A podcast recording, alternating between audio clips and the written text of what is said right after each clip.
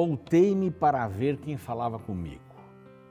Voltando-me, vi sete candelabros de ouro e entre os candelabros alguém semelhante, a um filho de homem, com uma veste que chegava a seus pés e um cinturão de ouro ao redor do seu peito, e aí vai a, a descrição da cabeça, os pés, tinha na sua mão, nas suas mãos sete estrelas e tal.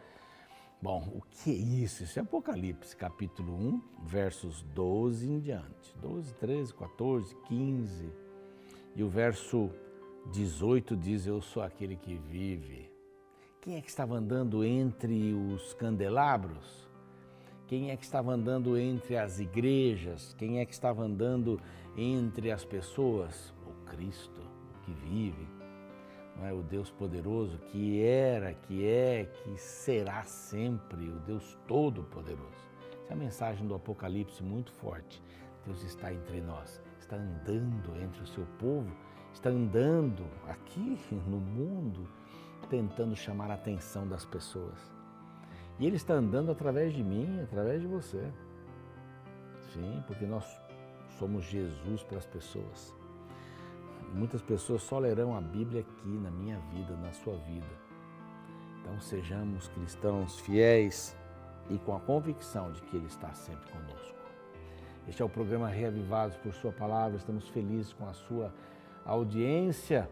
Nós estamos também no NT Play, estamos também no Deezer, no Spotify e no YouTube. No YouTube, o nosso canal é Reavivados por Sua Palavra NT e eu quero convidar você para se inscrever no canal, se é que ainda não, não fez isso. Se inscreva, clique no sininho para ter as novidades, eh, dê o seu like e compartilhe o programa lá no YouTube. É muito importante, temos milhares de pessoas. A gente dá um número aqui e quando o programa vai para o ar, o número já aumentou bastante. Louvado seja Deus por isso prazer ter você conosco. Quero agradecer os anjos da esperança que possibilitam a rádio, TV, as mídias sociais, os cursos bíblicos em português e em espanhol para todo mundo. Então vocês são muito importantes. Quer se tornar um anjo da esperança? Quer saber como é que funciona? Este é o número que aparece aqui na tela, vai aparecer outras vezes durante o programa também. Você está convidado, convidada a participar conosco da pregação do Evangelho através das suas doações. Somos gratos. Falando em doações, é? falando em cursos, nós temos aqui este curso maravilhoso, o Espírito Santo.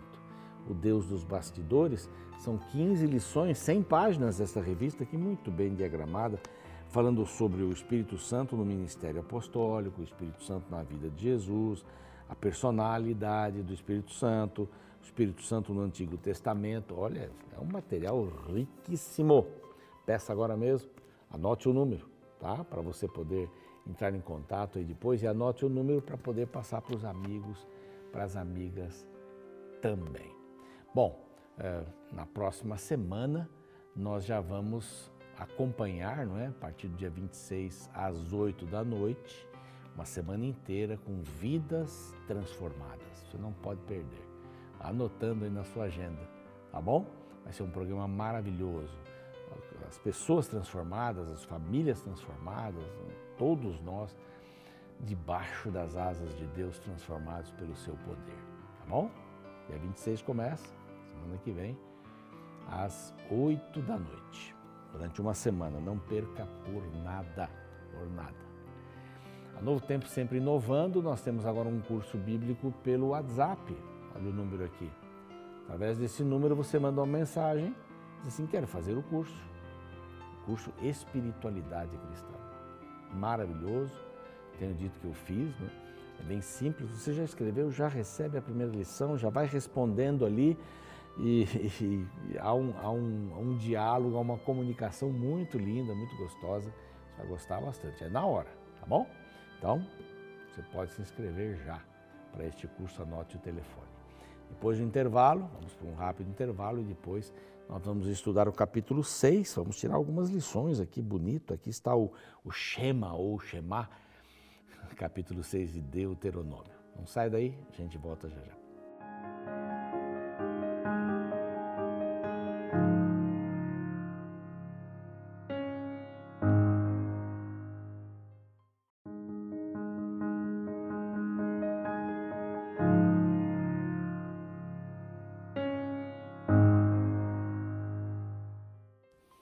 Muito bem, já estamos de volta com o programa Reavivados por Sua Palavra aqui da TV Novo Tempo e agora vamos para o capítulo 6. E o capítulo 6 começa um, um novo bloco dentro ainda deste segundo sermão de Moisés, desta segunda advertência de Moisés. A palavra-chave aqui é lembre-se, relembre, guarde aquilo que você já teve lá atrás, guarde os estatutos que eu já dei lá atrás né, guarde a experiência comigo, isso aconteceu lá atrás, você não deve se desviar, não deve, ande comigo, nem para a direita, nem para a esquerda, nem acrescente, nem tire. Moisés está repetindo, repetindo nesta pegada. Lembre-se, é? relembre-se. Então, é um bloco do capítulo 6 ao 7 que nós denominamos aqui Segredos da Obediência. Segredos da Obediência. Tem movimentos evangélicos que, quando falam obediência, ficam tremendo. Não, sem obediência, não. Minha relação com Deus é uma relação de obediência, ou não? Ele diz assim: dependa de mim. Obediência. Eu vou depender dele. Ali na primeira bem-aventurança, né? Bem-aventurados humildes de espírito, né? porque vão para o reino de Deus. Quem que é humilde de espírito? Humilde de espírito não é aquele caladinho, sim, sim, não, não é esse. É aquele que não sabe o caminho e vai seguir quem sabe. É sábio. É a decisão, é a obediência. E quando diz os mansos, não é? Os mansos vão ver a Deus. Manso é uma palavra, uma, uma palavra grega para manso, é para otis, é um, é um cão adestrado. Obediência. Então não tenha medo da obediência. Então aqui, segredos da obediência. Primeiro, os motivos para a obediência. Ele dá alguns motivos. Ah, o primeiro segredo, podemos dizer assim, né, é justamente esse: é amor. É amor. Amor pelo Senhor. Ter amor pelo Senhor. O segundo segredo da obediência é gratidão ao Senhor a partir do verso 10 aqui até o 25. Quando termina aqui, depois a gente vai ver nos outros no outro capítulo. Mas aqui são dois segredos importantes. Ame ao Senhor e agradeça ao Senhor. São os dois segredos aqui nesse capítulo é, a, com respeito à obediência. Você não vai obedecer ninguém a quem você não, não ama. Você não ama, você não vai obedecer. É, você não tem gratidão, você também não vai obedecer. Na relação família, né? Pais e filhos, veja. Ensinar os filhos a obedecerem por amor. Ensinar, ensinar os filhos a obedecerem por gratidão. E aqui vai ter filho bastante, viu? Aqui, essa visão de, olha, cuide dos seus filhos, dê o exemplo para os seus filhos. Sábados aí atrás eu preguei na minha igreja sobre a experiência cristã.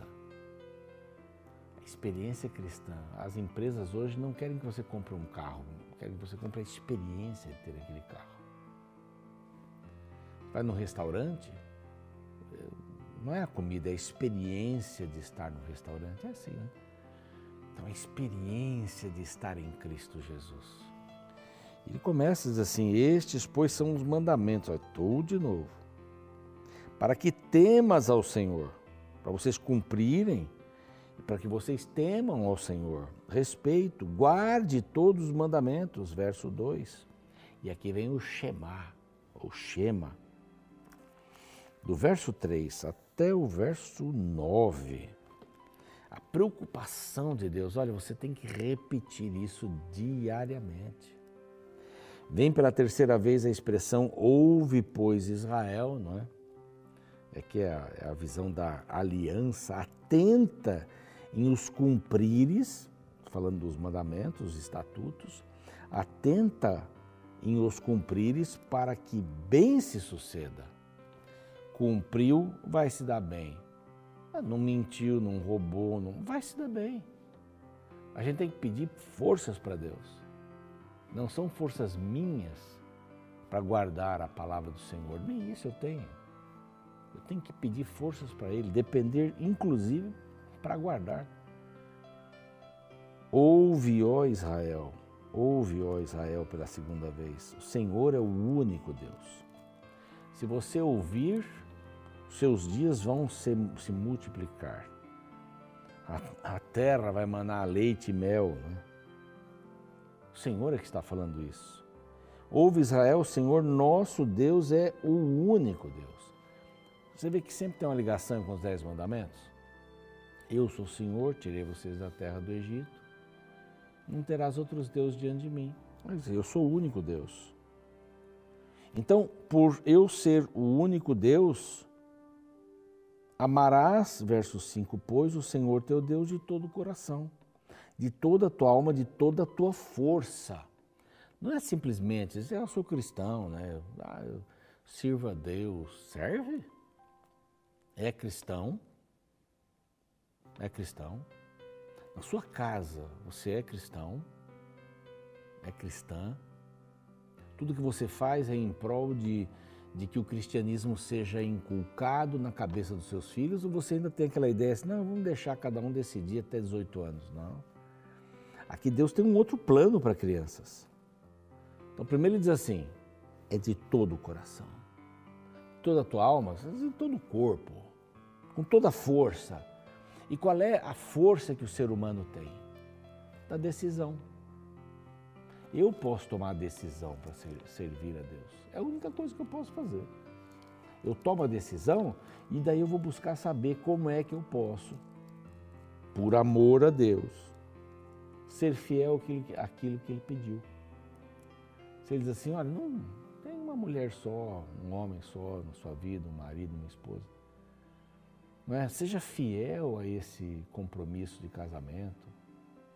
Se Deus está pedindo isso. Olha, lá em Provérbios, né? A balança enganosa, né? Não minta para os seus clientes. Seja honesto, seja real. Não minta para ninguém, não cobice nada dos outros, não mate ninguém. Nem que não, não, seja matar a pessoa tirando a vida dela, mas matar que é um, essa pessoa não existe mais para mim. Tem sentido? Então diz assim o verso: todo o coração, alma, força, tudo estas palavras que hoje te ordeno estarão no teu coração. E do teu coração você deve transferi-las ou enviá-las. A palavra que é inculcá-las, né? Tu as inculcarás, verso 7, a teus filhos. É uma corrente. É família. Primeiro, teus filhos. E delas falarás assentado em tua casa e andando pelo caminho. E quando estiver se deitando, quando estiver se levantando. Não tem momento que você vai deixar de falar. Porque você não fala só com sermões, né? Tem gente que só ah, prega sermão para filho. Tem gente que só não está errado, você não devia, você está errado, você é feio, porque você fez isso. Jesus não gosta de você, e aí complica tudo. Quando você faz uma coisa errada, não é isso é o exemplo que fala mais alto. Nesse sermão que eu preguei, mencionei aqui, nós tínhamos lá na igreja um, um, um sermão para crianças, separado. Aí quando eu cheguei, tinha um parado e eu não voltei a fazer aquilo. Respeito quem fez, claro. Mas não é esse o plano de Deus. O plano de Deus, alguém até me disse assim, pastor, o seu prega, ela não entende nada. Não, mas não é para entender o que eu estou falando é para ver você. Para ver você se ajoelhando, cantando, orando, ofertando, prestando atenção, falando bem. É isso. Então aqui diz assim: fala, fala, fala. Também as atarás como sinal na tua mão, na tua fronte, entre os olhos. E as escreverás nos umbrais da tua casa e nas tuas portas. Quer dizer, não tem para onde eu olhe que eu não veja você, sua casa, qualquer coisa que você faça, que eu não veja Jesus em você. Para nós a linguagem é essa hoje. E aí a gratidão, né? Porque havendo-te, pois, o Senhor teu Deus introduzindo na terra, então fala, eu coloquei você na terra, eu enchi a casa de vocês de coisas boas, é, sabe, Vocês vão plantar, não, não esqueçam dessas coisas, verso 12, né? Não esqueça que foi o Senhor que tirou vocês da terra do Egito. Eu amo vocês. Em resposta do meu amor, sigam os meus estatutos. Verso 13: O Senhor teu Deus, ao, o Senhor teu Deus, temerás, a ele servirás e pelo seu nome jurarás. Não seguirás outros deuses. Aí ele vem aqui dando uma bateria de informações. Não servirás outros deuses. O verso 16, é assim, vamos, o 15, o 15 é lindo, né? Não, não servirás outros deuses, nenhum deus desses povos por aí, não. São falsos. Porque o Senhor, teu Deus, agora vem aqui, é o verso lindo 15, é Deus zeloso que, quem é aquele que zela? Em espanhol tem a expressão zelos, né, que é ciúme, mas não é isso. Zelo é de cuidado. O Senhor é, é Deus zeloso no meio de ti, para que a ira do Senhor, teu Deus, não acenda contra ti e destrua, e destrua vocês da face da terra. É Deus zeloso, Ele cuida. Não é essa promessa? Verso 16, então, assim: Não tentarás a Deus. De jeito nenhum. Não vai tentar a Deus, não. Não tente a Deus. Aí o verso 20 diz assim: quando teu filho, no futuro, te perguntar, eu acho bacana demais, o que significam os testemunhos, os estatutos, juízo, né, que é a lei que o Senhor vos ordenou. O, que significam essas coisas? Os filhos podem perguntar no futuro. Então dirás a teu filho: Éramos servos de Faraó. Lembre-se, né? recordação, vamos lá atrás. Éramos servos de Faraó no Egito, porém o Senhor de lá nos tirou com mão poderosa. Aos nossos olhos o Senhor fez sinais e maravilhas. Verso 23: E dali nos tirou para nos levar, para nos dar a terra sob, ju, sob o juramento que fez aos nossos pais. O Senhor nos ordenou cumpríssemos todos esses estatutos e o respeitássemos e o temêssemos, nosso Deus, para o nosso perpétuo bem, para nos guardar em vida, como tem feito até hoje. Olha só. Se os filhos vão perguntar, falem para eles. Mostrem o Deus na sua vida. É o que a gente tem que fazer hoje. Mostre Jesus para os seus filhos. Você vai economizar uma porção de sermões. Sabe, a gente tem que falar com os filhos, tem que orientá-los. Mas às vezes a gente fala demais e eles não querem mais ouvir a gente. Se um filho já sabe a sua resposta sobre um assunto, ele não pergunta mais. Surpreenda-o. Negocie em alguns aspectos sem perder os princípios. Mas faça da sua vida, da, da, o seu alvo principal na vida, que você tem família, que os filhos vejam Jesus em você. Filhos grandes ou pequenos. Eu oro todos os dias pelos meus filhos. Tenho dois, Marcos e o André. Eles se casaram. Tem, eu tenho netas, só meninas. O André se casou com a Karen, tem a Tainá. Oro por eles todos os dias. O Marcos casou com a Glória, tem a Isabela e a Melissa. Oro por eles todos os dias. Estamos bem distantes. Um está lá na Europa, outro está aqui em Curitiba. Mas eu os amo e eu peço para Deus me ajudar a ser Jesus para eles. Ser Jesus para eles. Que eles vejam na minha esposa Jesus, na Rose. Nós pais temos uma tarefa muito importante, mas meus filhos são grandes. Ah, meu filho mais velho tem 41 anos. O outro 37. Vou fazer 38 agora. Mas eu tenho que ser Jesus para eles. Não para, a gente não para de mostrar isso. Olha o desafio. Eu gosto desse Shema, desse Shema que ouve Israel, é o único Deus. Fala para os seus filhos. Ama o Senhor de todo o teu coração. Aí eles vão ver esse amor. Aí a obediência vem por amor. Vamos orar? Pai amado, nós te agradecemos pela instrução bíblica e te agradecemos também porque Hoje nós podemos nos espelhar em Jesus. Hoje nós podemos andar com Jesus e ter a vida dele em nossa vida. Crucificados na cruz.